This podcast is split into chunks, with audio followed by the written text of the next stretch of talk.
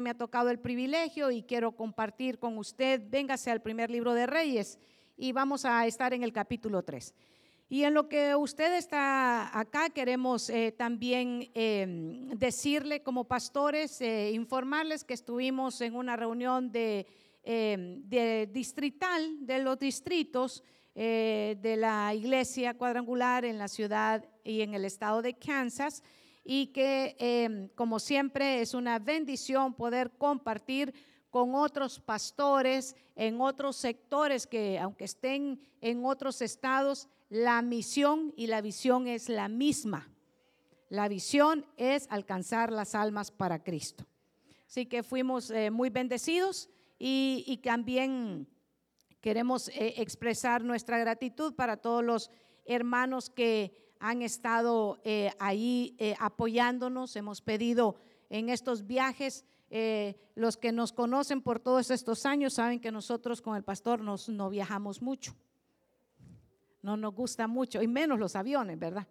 Entonces, eh, pero em, eh, muchas veces lo hacemos para servir y, esperamos que los siervos que fuimos a, conocer pues vengan aquí a la casa del Señor, que aquí les vamos a recibir, ¿verdad? Hermanos de cosecha cuadrangular, aquí les vamos a recibir con todo cariño. Cuando hablamos eh, eh, de lo que es la importancia, de, la, de lo que Dios nos, nos demanda, nos enseña y nos instruye en las escrituras acerca de la honra, acerca de lo que el Señor dice que es justo. Cuando, cuando usted lee en la escritura y dice, esto es justo, usted tiene que poner mucha atención porque si es justo agrada al Señor. Y cuando nosotros agradamos al Señor, prepárese, porque las bendiciones de Dios sabe que usted no las va a andar persiguiendo, sino que la bendición de Dios viene sobre su vida. Por eso es tan hermoso cuando llegamos al tiempo de la adoración y cantamos, porque no es el sentido de que yo que me voy a sentir a gusto ahorita que estoy cantando, sino que es el sentido de que yo voy a honrar a Dios con mi canto, con mi adoración. Eso llena nuestro corazón de gratitud. Y es justo, es justo que nosotros veamos qué es lo que agrada al Señor acerca del legado que nosotros dejamos. Sabe que hay legados de bendición, pero hay legados también que no son de bendición. Y, esta mañana yo solo le voy a hablar un par de minutos del legado que se torció, porque el interés de mi corazón esta mañana que Dios ha puesto es que nosotros podamos enfocar nuestra mirada en el legado de bendición, en un legado de bendición. Y para eso quiero que usted me acompañe a orar, para que no sea esta servidora la que le hable esta mañana, sino que sea el Espíritu de Dios el que esté hablando y esté afirmando esta palabra en usted. Y decimos, amado Dios y Padre Celestial, esta mañana danos la paz que solamente tú puedes dar, la fuerza, la sabiduría, que no venga el consejo humano, sino que venga a ser en nuestro corazón el esculpido en nuestra vida el consejo divino. Habla más allá de nuestro entendimiento intelectual toca cada fibra de nuestro ser para que nosotros seamos transformados a través del poder de tu palabra. En el nombre de Jesús, amén y amén. ¿Dice usted amén? Gloria a Cristo Jesús. Qué eh, tremendo es cuando hablamos acerca del legado de lo que eh, dejamos como, como hijos de Dios.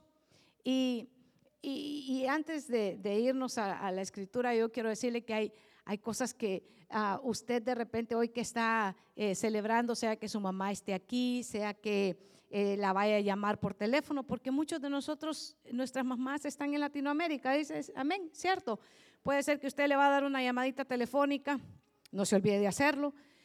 Puede ser que, sea también que, va, va, a pasar después del culto. Y hay otros privilegiados que vinieron con su mamá al culto. Gloria a Dios, cualquiera que, que sea la situación, eh, pero usted se va a acordar especialmente en este día que muchas de lo que sucedía en, su casa de, pequeñito, ¿verdad?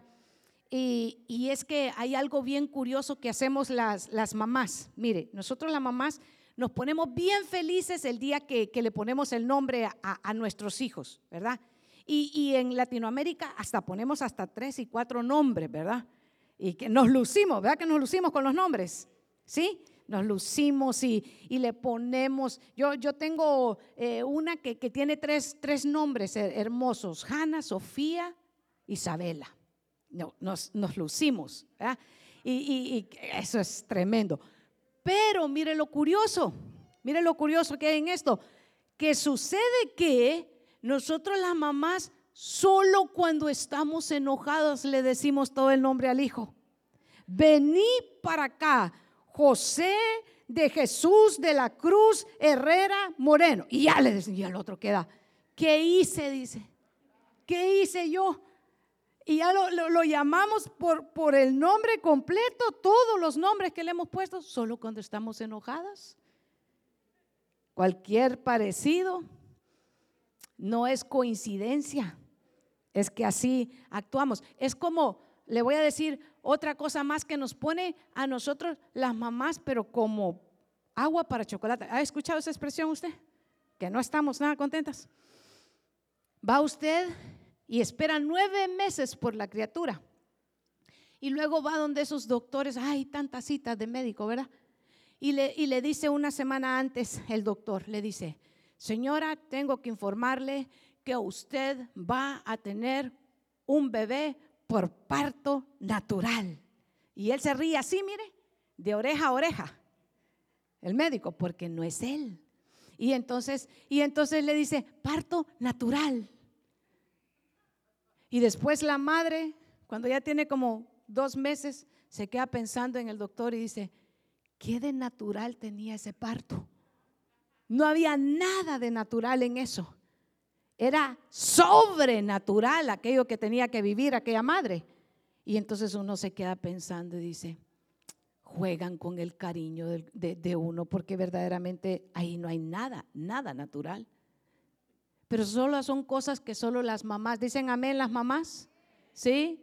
Y aún cuando le dicen que va a tener por parto, por cesárea, ¿verdad? Que no hay nada tampoco natural en eso. Es tremendo. Pero hoy yo quiero hablarle de algo que sí es toda, toda una bendición. Yo quiero hablarle del legado de bendición, de un legado que Dios nos manda en las escrituras que nosotros podamos dejar un legado extraordinario que encontramos en toda la Biblia. Mujeres, hermanas, que no es que fueron vidas perfectas. A veces cuando eh, creemos que vamos a ir a, a, la iglesia y que nos van a predicar en el culto, allá vienen predicándonos de gente que nunca se equivocó. Y por eso muchos no se pueden identificar. Porque dicen, ¿y yo cómo me identifico con fulano, si ese, ese de, de plano que nunca se equivocó. No, yo no le vengo a hablar de gente esta mañana que no se equivocó. Yo le vengo a hablar de un Dios que es perfecto y que tiene su misericordia y que esculpe en nuestros corazones, en gente imperfecta, la fidelidad y el amor de Él. No debemos de confundirnos. Cuando venimos al culto no venimos a oír cosas perfectas de hombre. El único perfecto es Dios. A Él le damos el honor y la gloria y la exaltación. Por eso es que usted tiene que poner, sí, su mirada en el Señor en esta hora, para poder aprender del consejo que Dios nos tiene en las escrituras en este momento. Primer libro de Reyes, capítulo 3, verso 16. ¿Está conmigo en la escritura? Dice amén. ¿Se preparó? Empecemos pues. Dice el Señor en esta escritura, en el verso 16, en aquel tiempo vinieron al rey dos mujeres rameras y se presentaron delante de él. Y dijo una de ellas, ah, Señor mío, yo y esta mujer morábamos en una misma casa y yo di a luz estando con ella en casa. Verso 18. aconteció al tercer día, después de dar yo a luz, que ésta dio a luz también. Y morábamos nosotras juntas. Ninguno de fuera estaba en casa, sino nosotras dos en casa. Y una noche el hijo de esta mujer murió porque ella se acostó sobre él. Y se levantó a medianoche y tomó a mi hijo de junto a mí, estando yo tu sierva durmiendo, su raya durmiendo, y lo puso a su lado y puso a mi lado su hijo muerto. Y cuando yo me levanté de madrugada para dar el pecho a mi hijo, he aquí que estaba muerto, pero yo lo observé, su raya lo observé por la mañana y vi que no era mi hijo el que yo había dado a luz. Entonces la otra mujer dijo, no, mi hijo es el que vive y tu hijo es el muerto. Y la otra volvió a decir, no, tu hijo es el muerto y mi hijo es el que vive. Y así hablaban delante del rey. Paremos ahí un momento. Mire, ya en, en esta mañana se armó el lío ahí donde acabamos de empezar a leer y hay un lío tremendo lo que está sucediendo. Hay dos madres, diga dos madres. Dos madres que recién acaban de dar a luz y tienen dos hijos, una cada uno, y están viviendo en la misma casa. Y están llegando delante nada más y nada menos de el rey Salomón. Cuando estamos hablando delante, dice que ellas presentaron esta queja, presentaron esta circunstancia delante del rey Salomón. Y Salomón tuvo que estar escuchando cuál era la circunstancia por la cual estas mujeres se presentaban. Nada, nada de común en estas circunstancias. Ambas habían dado a luz, ambas tenían hijos recién nacidos, vivían en una misma casa, nadie de afuera había entrado con ellas y lo que sucedía es que nada más y nada menos que un hijo estaba vivo y el otro había muerto. Y ahí empieza el lío porque una reclama diciendo, esta se durmió sobre su hijo y lo ahogó. Y la otra reclama y dice, no, mi hijo no es el que está muerto, sino que es el que está vivo. Y así está este argumento tan tremendo delante del rey Salomón. Y cuando usted se pone a analizar esta situación, usted empieza a pensar, ¿y cómo si no habían exámenes de ADN? En nuestro tiempo hubiera sido muy sencillo, ¿verdad? Hágale un examen de ADN y vamos a saber de quién es el hijo. Pero no estaba el examen de ADN en ese momento. Y ahí es donde viene la sabiduría de Dios. Sabe que todos nosotros tenemos que pasar circunstancias en nuestra vida, pero la sabiduría de Dios es la que esclarece las decisiones y el camino por el que nosotros debamos de andar. En el libro de Crónicas, fíjese que cómo Salomón iba a tomar una decisión cuando no estaban los mecanismos científicos modernos que ahora nosotros vemos. ¿Cómo lo iba a hacer? Si habían dos madres, dos madres con una actitud diferente.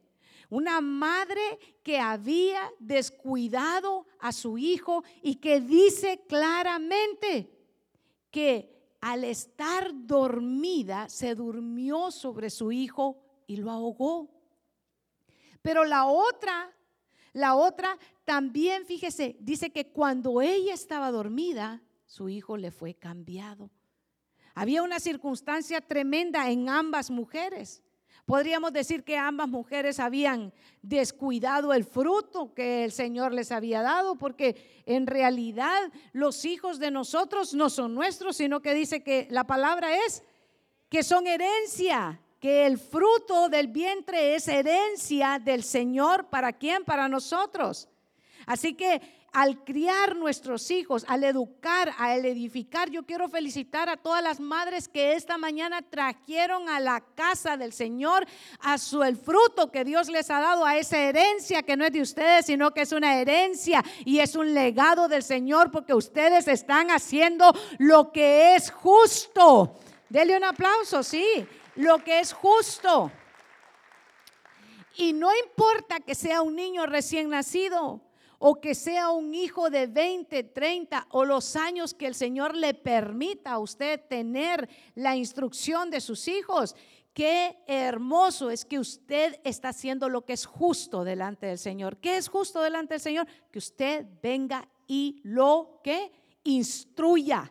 Instruya. Qué hermoso es cuando aquí en la escritura estamos observando que las dos mujeres vinieron delante de Salomón y le dijeron, haznos justicia.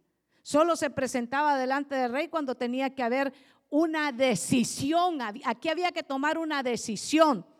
Sabe que en nuestra en nuestra carrera, en nuestro camino, en el camino del Señor tenemos que tomar decisiones diariamente. Hoy usted como a las 8 de la mañana toma una decisión dijo, voy para la casa del Señor o se quedaba en la casa. Tomó una buena decisión, se vino a edificar en la palabra del Señor.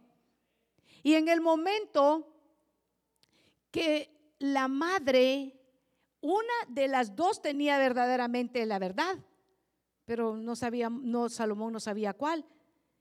Y, pero el verso 21, yo creo que lo repitamos, dice, 3, 21. Y cuando me levanté de madrugada a dar el pecho a mi hijo, he aquí que estaba muerto. Pero, ahí hay un pero, lo observé por la mañana, cuando ya había luz. ¿Qué hizo la madre? Lo observó. yo quisiera hablarle de principios esta mañana para edificar a nuestros hijos. Observamos a nuestros hijos. Lo observamos su caminar. Observamos cómo le está yendo. Observamos qué es lo que él está haciendo en la escuela. Observamos lo que trae en su mochila. Que sea lo que nosotros le compramos.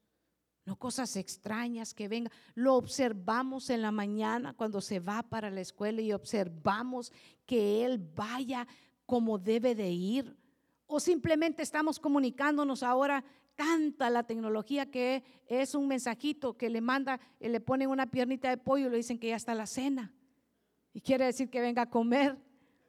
Y ya perdimos el, contacto y la comunicación de, verdaderamente, eh, eh, hijo o hija, ven, vamos a comer juntos, por lo menos, por lo menos en esta vida quitada de esta nación, por lo menos una vez al día sentarnos a la mesa y observar, diga observar, tengo que observar a mis hijos, tengo que observarlos, no pueden ser el encargo de los profesores o peor, de un coach que sea él el que se esté encargando de observar a nuestros hijos. ¿Sabe que aquí pasa mucho eso? Es que eh, eh, el coach, el coach es el que, el que sabe cómo está. No, somos nosotros los de casa y especialmente el legado de la mamá. Porque esta mamá dice, yo observé por la mañana a mi hijo y vi que no era el mío, dice. Lo observé bien y dijo, este no es mi hijo. Entonces hay, hay, ocasiones en las que nosotros vamos a observar que las actitudes que están tomando nuestros hijos, que el caminar que ellos están tomando no es el que deberían de tomar.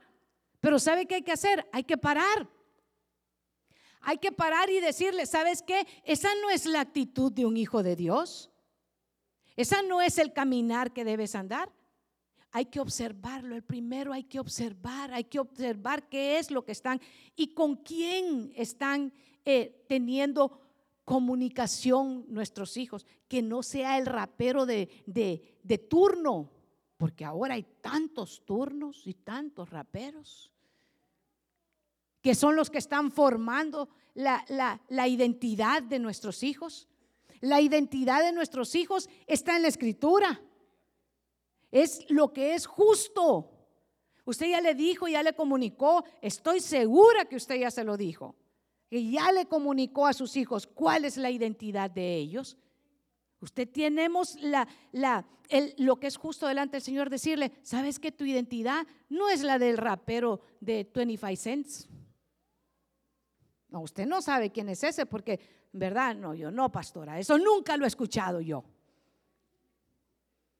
Ya le dije eso, la pastora es que se da cuenta de esas cosas. Pero, pero ¿sabe lo que sucede? Que ese no puede ser el que esté formando la identidad de nuestros hijos. Nosotros somos lo que le tenemos que decir, lo que es justo. Dice la palabra del Señor que tu identidad, tú eres real sacerdocio, tú eres nación santa, tú eres un pueblo adquirido por Dios. El Señor te ha amado y el Señor te ha formado y la identidad tuya no es marcada por el artista de turno, tu identidad está marcada por Dios. Y estas mujeres argumentaban. Y estas mujeres decían, el mío es el vivo y el tuyo es el muerto. Y la otra contestaba, el tuyo es el muerto y el mío es el vivo. Y las dos peleaban delante del rey. Pero vamos a la escritura. El verso 23 dice, entonces el rey dijo, esta dice, mi hijo es el vivo y tú es el muerto. Y la otra dice, no, mas el tuyo es el muerto y mi hijo es el que vive. Yo quiero que pare ahí un momento y busque primer libro de Crónicas en el capítulo 29 y el verso 1. Primer libro de Crónicas 29.1. Mire lo que dice aquí. Después dijo el rey David a toda la asamblea, solamente a Salomón mi hijo ha elegido Dios. Él es joven y tierno de edad y la obra es grande por la, porque la casa de Dios, fíjese, porque la casa de Dios no es para hombre, sino que es para Dios. Mire que, mire qué hermoso. Y ahí mismo está hablando la labor tan grande que le correspondía a este rey. Pero, segundo libro de Crónicas, avance un poquito, capítulo 1. Segundo libro de Crónicas, capítulo 1. ¿Está conmigo? Fíjese, mire qué hermoso. Mire lo que está aquí. Verso 10. Dame ahora sabiduría y ciencia para presentarme delante de este pueblo, porque ¿quién podrá gobernar a este tu pueblo tan grande? Y dijo Dios a Salomón, por cuanto hubo esto en tu corazón y no pediste riquezas, bienes o gloria, ni la vida de los que quieren mal, ni pediste muchos días, sino que has pedido para ti sabiduría, ciencia para gobernar a tu pueblo sobre el cual te he puesto por rey. Y a mí me gusta mucho esto, porque es muy hermoso que de Salomón se habla de su mamá. Y en el Proverbio 31, cuando inicia ese proverbio, es una madre que está hablando palabras de bendición sobre su hijo. Y entre las muchas cosas que esa madre está instruyendo a su hijo, le dice que él tiene que no darle fuerzas a las mujeres, no darle fuerza al mundo, no desperdicies tus fuerzas. Y le dice, no es de reyes, le muele el beber vinos, que es otro de los nombres con los que se le conoce a Salomón. Y empieza, ¿sabe qué lo, que lo hermoso? Que ella empieza a hablar bendición sobre su hijo. Y eso es algo que nosotros debemos de dejar un legado de bendición sobre nuestros hijos. Y ya nos ha enseñado sabe en las predicaciones del pastor que cuando queremos atar a nuestros hijos con los dichos de nuestra boca, sabe que retraernos, retraernos, sabe que retraernos, decir no, voy a declarar bendición porque yo no camino por vista, camino por fe. Porque es pues la fe, la certeza de lo que se espera y la convicción de lo que todavía no veo. Nosotros a veces nos desesperamos y decimos, es que yo quiero que mi hijo ya esté haciendo esto y queremos que esté en tercer grado y esté actuando como un muchacho que ya va para la universidad y no esperamos el proceso de formación que Dios está haciendo sobre nuestros hijos. Y así sucede con los hermanos y las madres espirituales también, que queremos que un recién convertido empiece a actuar como que tuviera años en la fe. Y tenemos que aprender que Dios tiene un proceso así como tuvo un proceso con nosotros. Así como tuvo fidelidad y misericordia con nuestra vida. Asimismo, esta mujer a un joven, a un joven tierno, dice, dice David, mi hijo es un joven tierno. Y ese jovencito está teniendo que presentarse para juzgar situaciones tremendas como la que nosotros acabamos de oír, que decía una, y, mi hijo es el vivo y la otra decía era el muerto, pero había un padre y había una madre que habían instruido en la palabra de Dios a este joven. Y eso se llama legado, eso se llama legado de bendición, eso se llama instruir a nuestros hijos y tomar el tiempo que necesita para que la herencia que Dios nos ha dado, que no es nuestra, por la que no nos debemos de obsesionar y nos debemos de enamorar de esa herencia, sino edificar el bien sobre de ellos y empezar a formarlos conforme a la justicia y el corazón de Dios en sus vidas. Ha conocido gente que dice, no voy al culto porque es que mi hijo me lo van a llevar a escuela dominical. Y sabe esos niños qué perversos que son. Esos niños, mire que uno le lleva la merienda y el otro se la come. Hermano, ¿y qué quiere que haga un niño de dos años? Si el otro tiene un cupcake, lo primero que va a hacer es quitárselo. No es que se lo quitan, es que lo comparten, se embarran juntos, hermano. Son buenos para compartir. Por eso es que uno tiene que darle, sabes que este es el tuyo y aquí lleva para que compartas con los otros. Es bueno que ellos aprendan a compartir. Es bueno saber qué es lo que está pasando con ellos, porque si no, solo le van a traer quejas. Les voy a contar, aquí se valen dar testimonio, ¿verdad? Les voy a contar una de las, de, los, de las tantas historias que nos pasan a nosotros como mamás.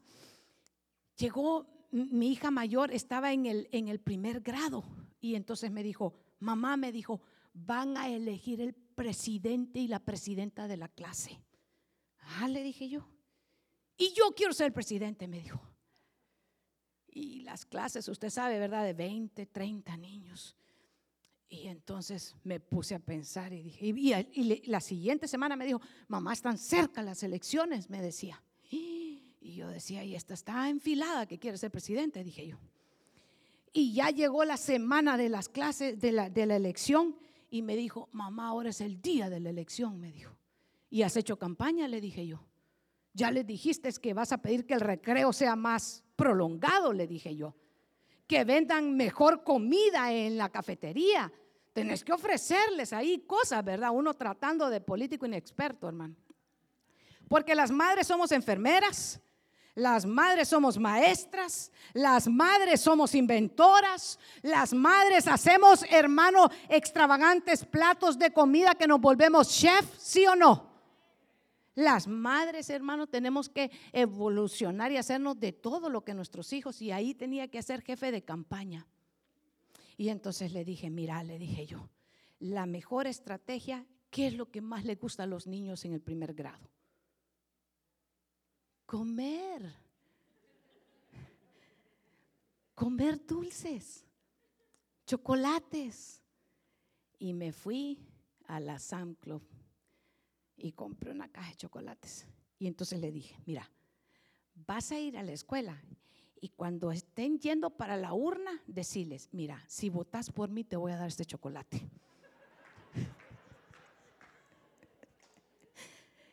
y mire que la otra lo hizo usted. Y te llevas toda esta caja, le dije yo, Fonsite, de esas chiquititas. Y entonces se puso y le dijo, ¿quieres votar por mí? ¿Y por qué? Por este chocolate. Hermano ganó, pero arrasó con todos los votos. Y después la profesora dijo, nunca habíamos tenido, dijo, una elección tan, pero que arrasara con todos los votos. y dijo, pero es que nunca había venido con una estrategia de tanto chocolate, dijo, para todos los muchachitos.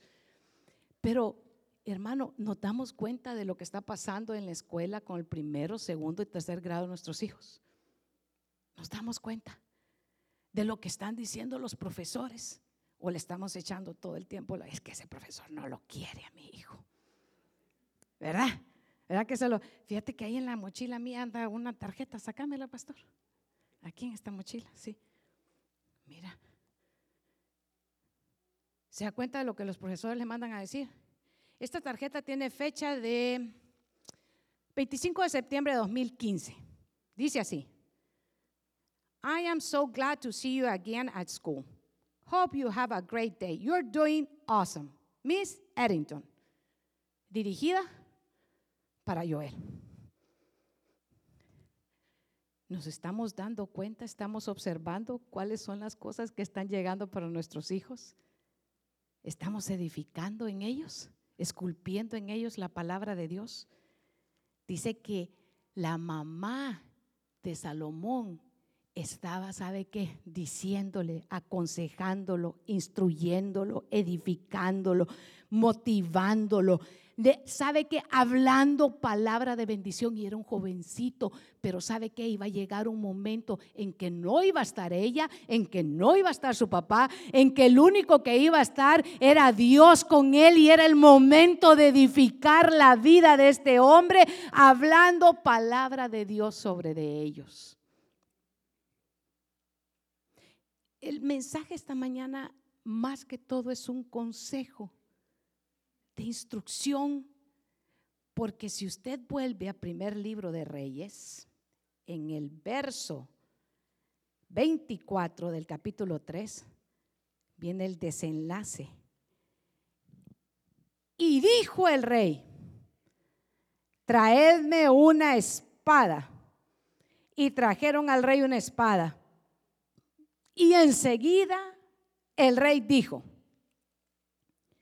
partid por medio al niño vivo y dar la mitad a una y la mitad a la otra. Eso es el decreto del rey. Y el verso 24 dice, el verso 26 dice, entonces la mujer que era el hijo vivo habló al rey, porque sus entrañas se conmovieron por su hijo y dijo, ah, Señor mío, dada esta el niño vivo y no lo mates. Mas la otra dijo, ni a mí ni a ti, partidlo. Entonces el rey respondió y dijo, dada aquella el hijo vivo y no lo matéis, ella es su madre. Y todo Israel oyó aquel juicio que había dado el rey y temieron al rey porque vieron que había en él sabiduría de Dios para juzgar. Aleluya. Dele un aplauso al Señor. ¿Qué vieron? ¿Qué oyeron? ¿Qué había? ¿Qué dice en esta versión? En esta versión dice, entonces la verdadera madre, llena de angustia, gritó, por favor, su majestad, no mates al niño, prefiero que se lo den a la otra mujer. Mire, mire, pero Dice que Israel temió. Dice que Israel, ¿sabe qué? Israel estaba observando y este cómo va a saber de quién es el hijo vivo. ¿Y qué trajo? ¿Qué pidió Salomón? La espada. Ahora, usted y yo, para saber lo que a nosotros nos conviene, no podemos traer, no podemos irnos con una espada física. Tenemos que ir con la espada espiritual y la espada espiritual del creyente es la palabra de Dios. Es en la palabra de Dios que está el consejo. Es ahí donde está lo justo. Es ahí donde está la guianza. Es ahí donde tiene que estar puesta nuestra mirada. Y tomad sobre todo, dice el apóstol Pablo, inspirado por el Espíritu Santo, la espada del Espíritu. Tenemos armas espirituales padres y madres tenemos que dejar un legado de armas espirituales que nuestros hijos puedan sacar cuando nosotros no estemos al frente. Nosotros no vamos a poder estar con ellos en el primero, segundo, tercer grado. No vamos a poder estar cuando estén en middle school adentro del salón de clase, ni cuando estén en high school y vengan las malas ofertas a su vida. No vamos a podernos mover con ellos al colegio cuando ellos eligen a ir a otros estados. No vamos a poder estar con ellos cuando hacen una carrera profesional. Pero yo le tengo una noticia esta mañana. Hay alguien en los cielos que ha prometido nunca dejarte, nunca desampararte, que va contigo todos los días de tu vida y que jamás te dejará abandonado. Y ese se llama Dios a través de la obra redentora de Jesucristo. Hoy ha dejado su Santo Espíritu, no nos ha dejado huérfanos, sino que nos ha dado el consolador, el que nos aconseja y el que nos consuela. Él nos da el consejo provechoso para nuestra vida. Traigan la espada, saquen la espada. Cuando la espada entra en nuestro corazón, se manifiesta de qué material nosotros estamos hechos. De qué material hemos estado edificando. No es que cuando vienen los problemas, hermano, vamos a correr a prepararnos. Es antes de que vengan los problemas que nos vamos a preparar. Es antes que venga, ¿sabe que El juicio. Es antes que se presente la circunstancia. Ahí, cuando ya viene el problema, solo se revela de qué material hemos estado edificando. Si hemos estado edificando de heno, con el primero que nos hacen, ¡bu! Sale la carrera. Con el primero que nos dicen, ay, es que eres latino. Ay, y al otro, ay, es que viera que dijeron que yo soy latino. Y gloria a Dios, gloria a Cristo. Y formación, carácter de Dios en nuestra vida, conocer nuestra ciudadanía, saber quiénes somos en Dios, conocer verdaderamente que Dios nos ha dicho que Él nos ama y nos ama con amor eterno. Te he amado, dice el Señor. Hermano, este, este, este, este mundo ahora está sufriendo de una epidemia también que se llama tristeza. El mundo está triste. La gente está triste. La nación está triste. Pero yo quiero decirle algo. En la palabra del Señor dice que el gozo de Jehová es mi fortaleza. Gócese en el Señor. En medio de la prueba, gócese en el Señor. En medio de la circunstancia, gócese en el Señor. En medio de la escasez, gócese en el Señor. Porque son oportunidades que Dios le va a mostrar los milagros que Dios hace con aquellos que le creen. Así que cuando venga el problema, no esté pensando, ay, ¿por qué solo a mí me pasan estas cosas?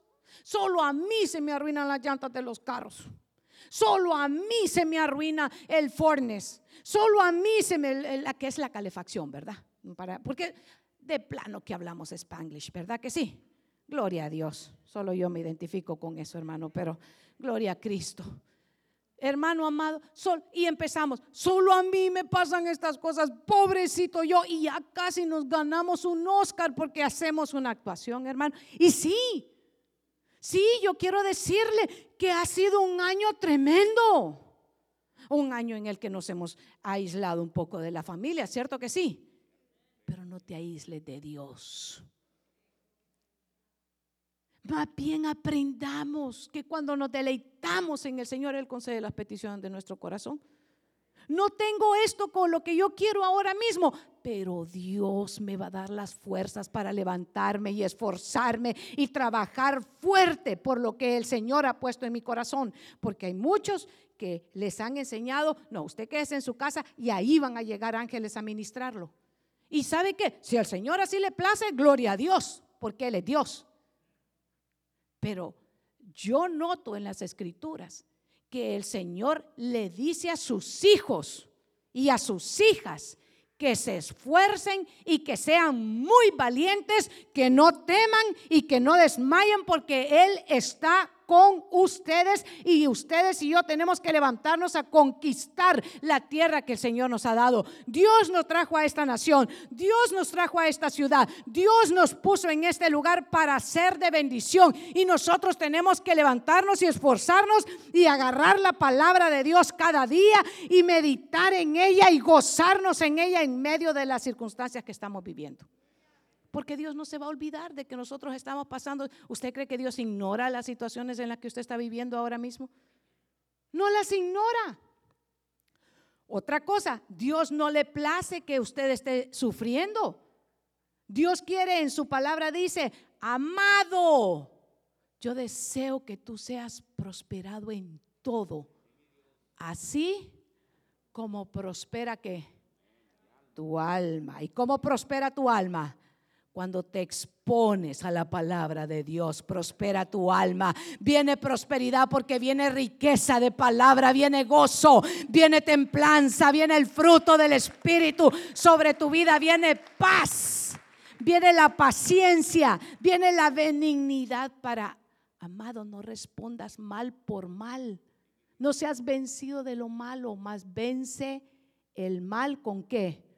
Con el bien tiene un compañero de trabajo que le cae requete mal. Es natural, es natural. Porque no hay mucha comunión, en realidad no hay comunión entre la luz y las tinieblas. ¿Usted cree que cuando ellos es viernes y generalmente muchas gentes que no conocen al Señor, el viernes para qué lo utilizan? Para ir a ver televisión, pastora. Para ir al cine. No. El viernes para qué lo utilizan? Para ir a las tabernas, para irse a las borracheras, para irse a pasarla, según ellos, bien. ¿Sí? Pero en eso no hay ningún bien, porque no es de reyes. ¿Hay reyes aquí? Hay reinas aquí, hay príncipes aquí, hay princesas aquí, hay gente que Dios le está hablando aquí. Eh, ahora hay gente que Dios le está hablando y le está diciendo, no tuerzas tu camino. No dejes engañarte. Y cuando tú les dices a esos compañeros de trabajo, no, fíjate que no voy. ¿Y por qué? dígale por qué. Dígale. Porque voy a la iglesia. Y ya le dicen a poco. Y usted ya, ya como agarrando así como, como que trágame tierra, trágame tierra, trágame tierra. No.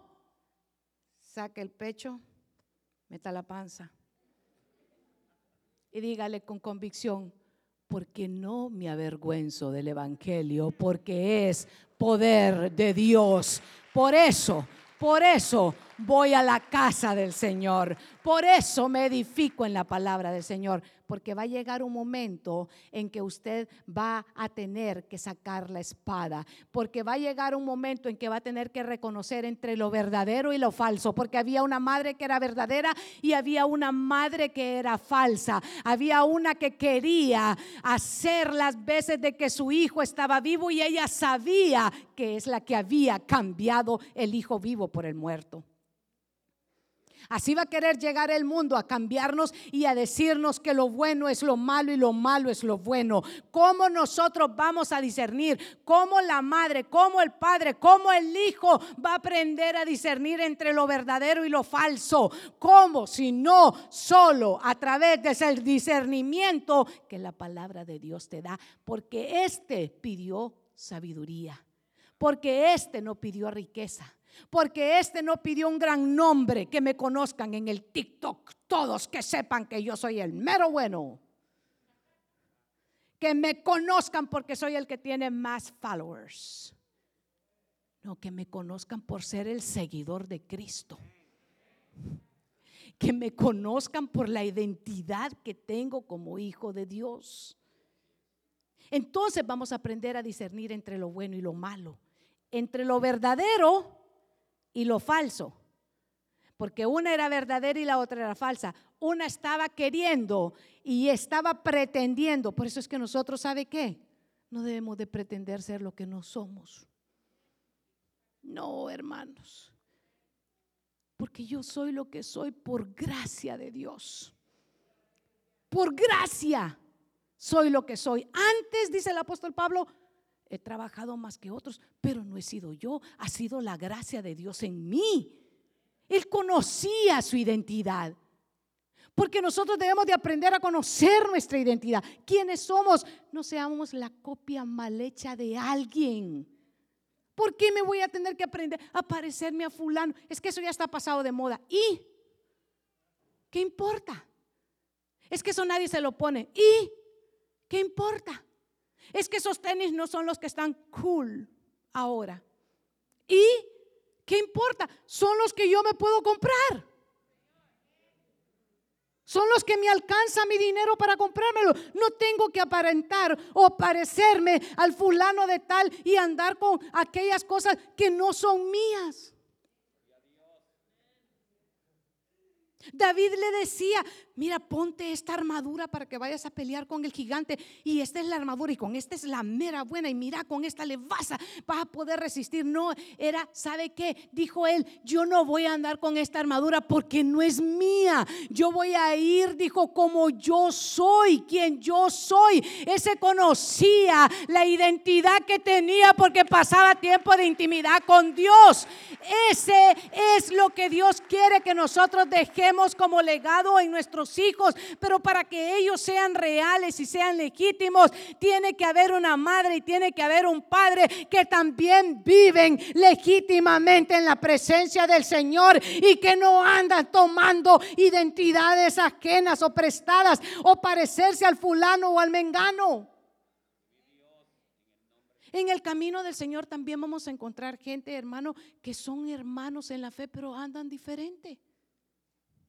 Y no nos ha mandado el Señor a criticarlos. A paz nos ha mandado el Señor. Digamos, hay hermanos. Ahí sí ponen atención, ¿verdad? Ahí se quedaron, viera cómo quedaron así, mire, ve. Y yo lo volteo a ver, ay, digo yo, ahí sí oyen. Qué bonito es predicar. Denle un aplauso al Señor. Mire qué bonito es predicar aquí en la cosecha, hombre. Hay hermanos de lo de los pantalones rotos. Hay hermanos de lo de, la, de la camiseta que les explota. Así, una camiseta.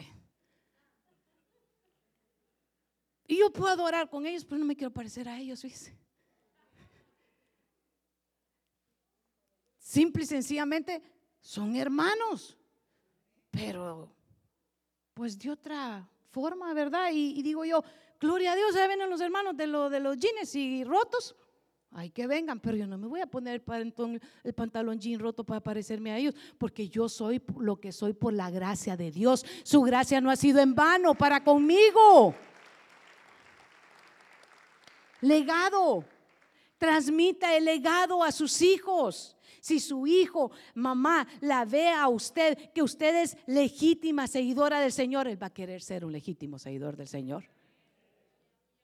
No va a querer parecerse al fulano o al mengano, sino que va a querer parecerse usted y yo tenemos que anhelar, ¿sabe qué? Que la imagen de Cristo sea esculpida en nuestra vida para que nuestros hijos deseen tener esa identidad en sus vidas también. Saquen la espada. Saque el consejo de Dios. Tome las decisiones en base a lo que dice la palabra del Señor, al Señor tu Dios. Amarás y solo a Él servirás. ¿Hacemos eso?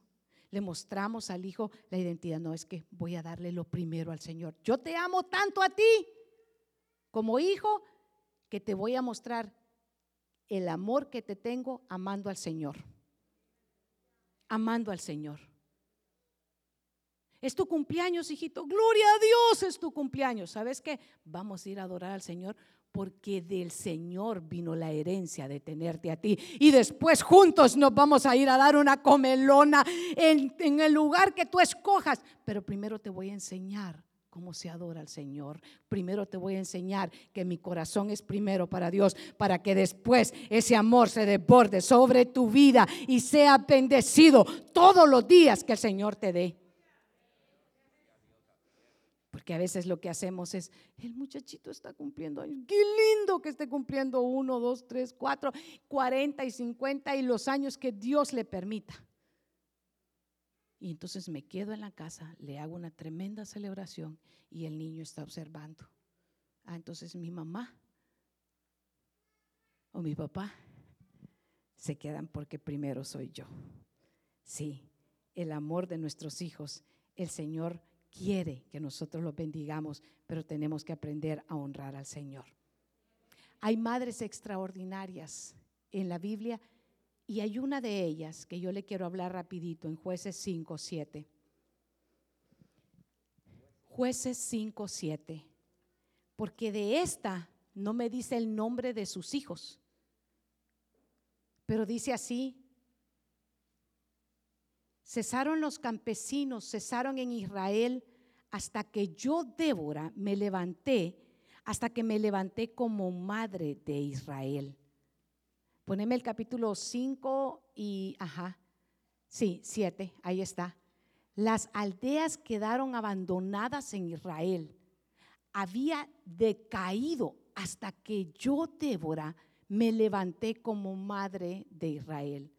Mire que de esta no me dice,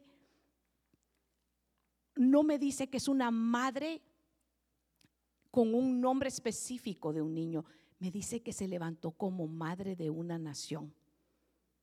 Y es una mujer que el Señor levanta para juzgar a toda la nación. Pero fíjese que ella no solo se levanta para juzgar, sino que se levanta para aconsejar como madre a toda la nación. Y eso es extraordinario. Yo quisiera que usted pusiera ahí su, mirada. Fíjese que Débora le toca aconsejar a líderes, le toca exhortar a líderes militares en el capítulo 4 y el verso 1 dice, cuando murió Ahod, jueces 4, verso 1, los hijos de Israel volvieron a hacer lo malo ante los ojos del Señor. Y el Señor los vendió en las manos de Javín, rey de Canaán, que reinaba en Azor.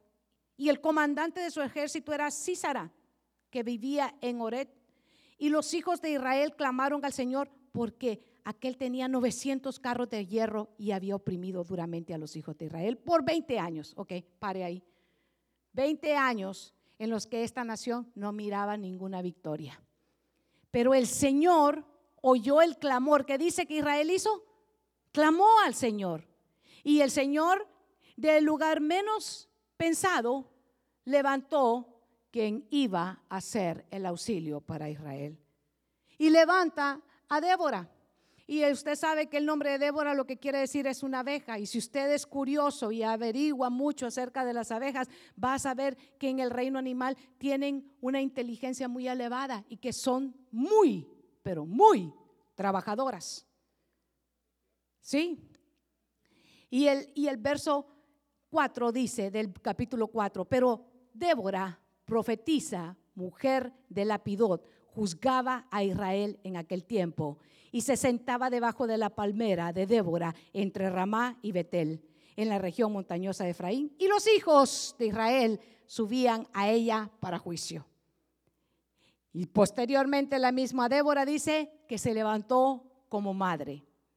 Y eso me llama mucho la atención porque es una mujer que está levantada, es una mujer que está acostumbrada a que hablar con el Señor, porque dice que es una mujer que profetiza y que exhorta y levanta, sabe que a toda la nación, incluyendo a sus líderes militares, y les dice y les exhorta, ve, porque el Señor ha dicho que te ha dado la victoria. Ese es legado. Eso sabe qué? Es enseñarle a nuestros hijos, a nuestras hijas y aún a los que están alrededor de nosotros que sí, van a haber retos, circunstancias, problemas que van a tener que enfrentar, pero sobre todo lo que tenemos que enseñarles es a tener la confianza puesta en el Señor, porque si Dios es el que pelea nuestras batallas, porque si Dios es el que va delante de nosotros, porque si Dios es por nosotros, ¿quién contra nosotros? Porque si conocemos nuestra identidad como hijos de Dios, vamos a tener la convicción que en medio de nuestros problemas el Señor ha prometido que todas las cosas obran para bien a los que confían en el Señor.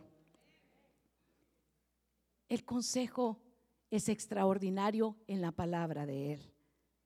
Es fijo en nuestro corazón afirmemos nuestros pensamientos, nuestros proyectos en el Señor. Podemos ser madre de uno o madre de naciones. Lo que importa, ¿sabe qué? Es que nuestra identidad, es que nuestra convicción, es que nuestra fe, es que todo lo que nosotros hagamos sea de lo que nosotros estemos edificando a nuestra familia en base a la palabra del Señor. Edifique en sus batallas. Débora tuvo que ir a la batalla. Porque sus generales decían, no, si tú no vas, yo no voy. ¿Sabe que nosotros podemos ir a la batalla con nuestra familia? Podemos y debemos ir a la batalla con nuestros hijos. Pero no vamos a estar peleando nosotros porque no es con espada y no es con ejército, dice el Señor, sino con su Santo Espíritu. Cuando las madres oran en la intimidad por sus hijos, sus hijos alcanzan las batallas y pelean y tienen las victorias.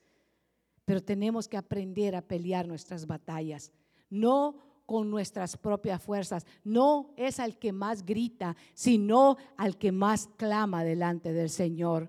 Cuando miremos que las las cosas no van como quisiéramos. ¿Sabe qué? No vivamos engañados en nuestro propio pensamiento. No tengamos un mayor concepto de nosotros que el que debemos de tener. Pongámosle las batallas al Señor. Digámosle, Señor, esta no es la situación en la que quisiera ver a mis hijos, pero una cosa yo sé, que tu palabra me ha enseñado, que yo puedo clamar y tú vas a responder que yo puedo venir a ti y que tu palabra dice que tú no has visto un justo desamparado ni su descendencia que va a mendigar pan. Por eso, Señor, esta mañana me levanto y empiezo a interceder, a orar y a clamarte a ti por la vida de mis hijos, que aunque yo no esté con ellos en esa circunstancia en la que ellos están viviendo, no estoy en esa escuela, no estoy en esa universidad, no estoy en ese trabajo, no estoy en ese matrimonio.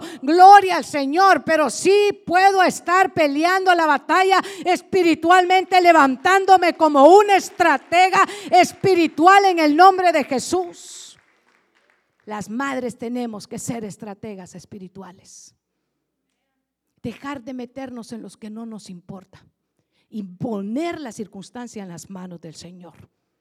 Si están casados, no nos metamos, pongamos la circunstancia en la mano del Señor. Si están solteros, métase, porque ese es su batalla y tiene que seguir estorbando y hablando y diciéndolo. No, dice el Señor que hoy es día de culto. Vámonos para la iglesia. Porque cuando están chiquitos, todos hasta se dejan poner la ropa que usted dice. Disfrute esos momentos. Porque va a llegar un momento en que le van a decir, de eso no me quiero poner yo. Los que tienen de uno y de a dos años, disfrútelo, hermano. Usted les pone unas moñas así y allá va aquella, mire, moviéndola.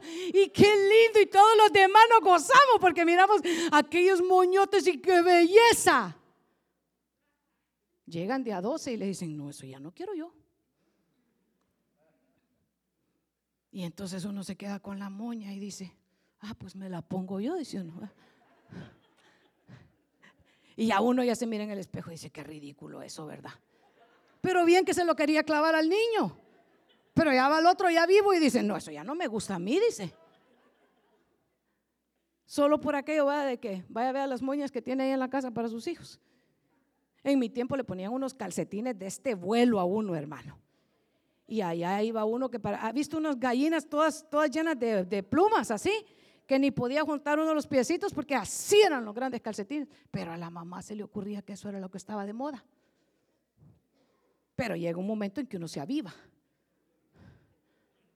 No, pastora, yo de 15 todavía los usaba. Mm, ¿Cómo no?